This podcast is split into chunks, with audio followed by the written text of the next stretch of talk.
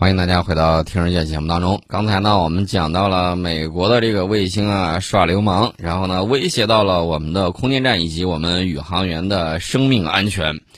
美国现在它依然是保留着这种冷战时期的花岗岩脑袋啊，然后呢一直拥有的是冷战时期的零和思维。如何正待看待中国啊？正确的看待中国的发展，这个呢是美方需要认真考虑的。但是目前来看呢，美国一直有一些这种莫名其妙的这种想法。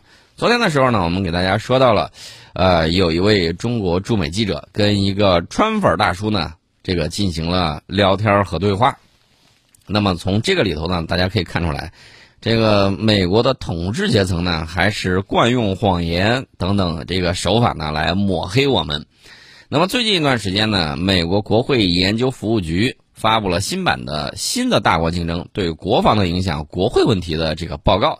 这个报告里头说的啥呢？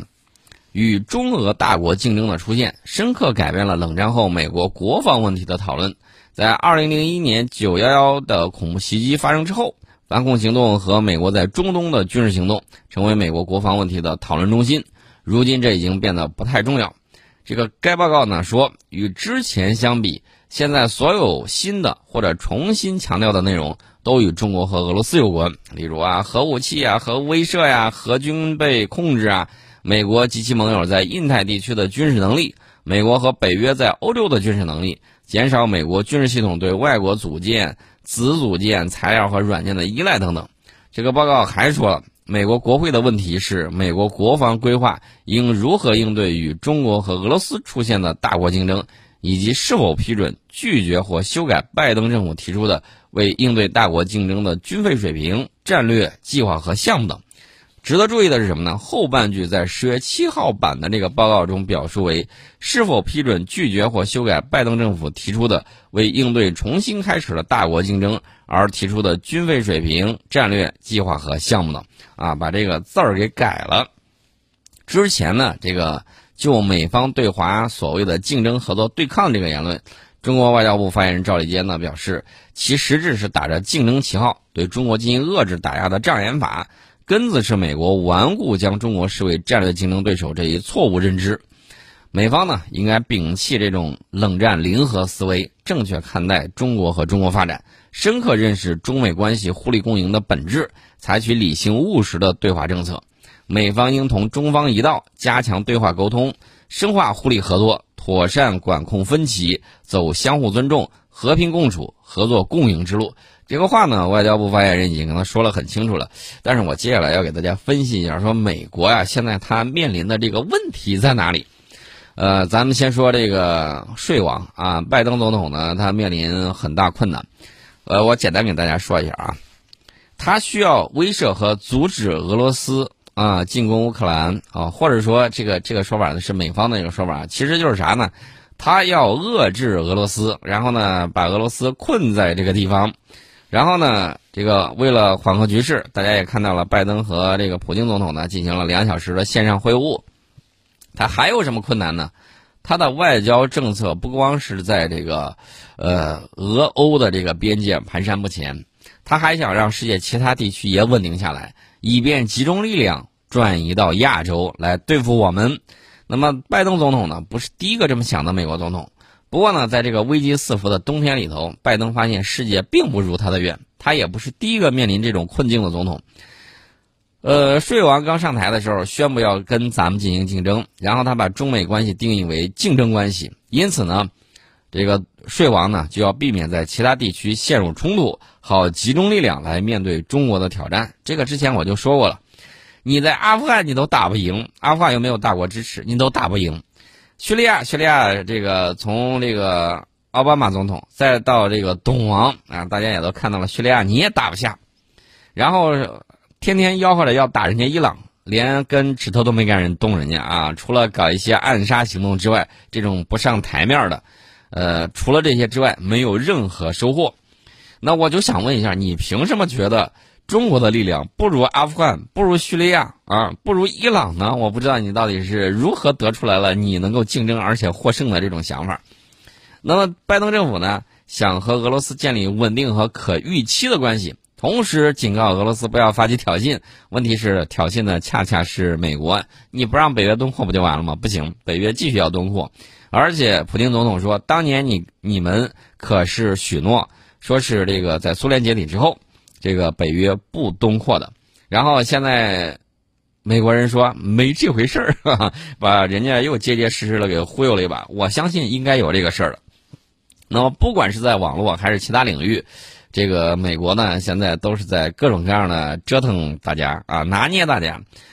拜登总统还想恢复被特朗普总统干掉的伊朗核协议。那为来缓和这个伊朗的关系，拜登还从阿富汗撤军了啊！毕竟这里已经成了填不完的这个泥坑。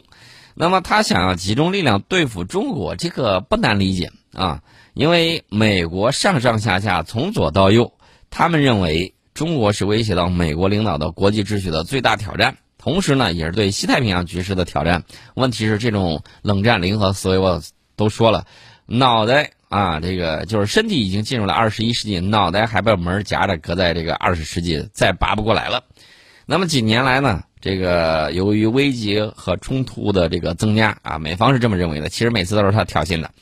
美国国防部和其他部门都想把对付我们作为优先，但是这个税王上台一年之后，他又被其他危机给牵制住了。你说这个这么大岁数了还不能休息，然后呢还各种操心，当提线木偶，这也是够难受的。倒不如回家，这个怎么说呢？含饴弄子啊，这个都得含饴弄孙了啊！这个颐享天年，这样不好吗？你看那个前两天啊，自己的这个助手啊，又是在这个飞机里面啊得了这个新冠啊！我的个天哪，还密切接触，这也不说把人给隔离一下，就这么着，这个是相当的危险和吓人啊！因为这个新冠病毒可不管那一套，它只认它的自己的传播规律。而且呢，他只认什么呢？他只认科学防疫啊，其他的他都不认。那你说像这种近距离接触的这个情况，还硬撑着这个事儿，看起来好吓人的说。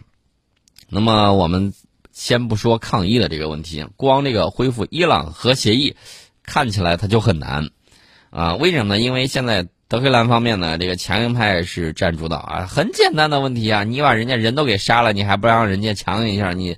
这个泥人还有三分血性呢，你何况是一个大国家？你咔嚓一下一出手就把人家去谈判的人给弄死了，那谁能拦得住啊？如果伊朗重启核设施，他很快美国政府就面临二选一的困境：要么接受伊朗成为核国家，要么你来发动高风险的战争来阻止伊朗；要么其实还有一种，就是你装聋作哑，不管不问。那这种情况之下，咱不说别的，俄罗斯怎么看你？欧盟怎么看你？你到底行还是不行啊？你要不行的话，我可就是准备那个什么的啊，准备起跳了，啊，所以说呢，这都是一系列的这个问题。要是美国继续留在伊拉克和叙利亚，呃，伊拉克他可没走啊，他留了还有好几千人呢。那么这个伊朗呢，可以干什么呢？通过代理人战争继续发动袭击，在非洲人口第二多的国家埃塞俄比亚呢，这个陷入内战，陷入混乱啊，还有可能波及到邻国苏丹。美国撤军和塔利班上台之后呢，阿富汗可能会出现饥荒。然后他还说了，中国呢还在海外寻求军事基地，包括亚洲湾呐、波斯湾呐、西非等。你别胡说八道，我们就是在那儿搞一个后勤补给基地，用来打击海盗，用来这个执行联合国维和任务的基地。呃，这个你要弄清楚。当然了，还有乌克兰问题。乌克兰问题，这个大家也看到了。这个美国人说，俄罗斯在俄乌边境部署了超过十万人的大军，啊，然后呢就把这个北约吓得够呛。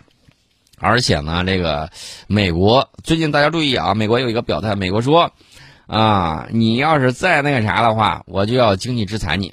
啊，这说明什么问题呢？从一个方面你可以看出来。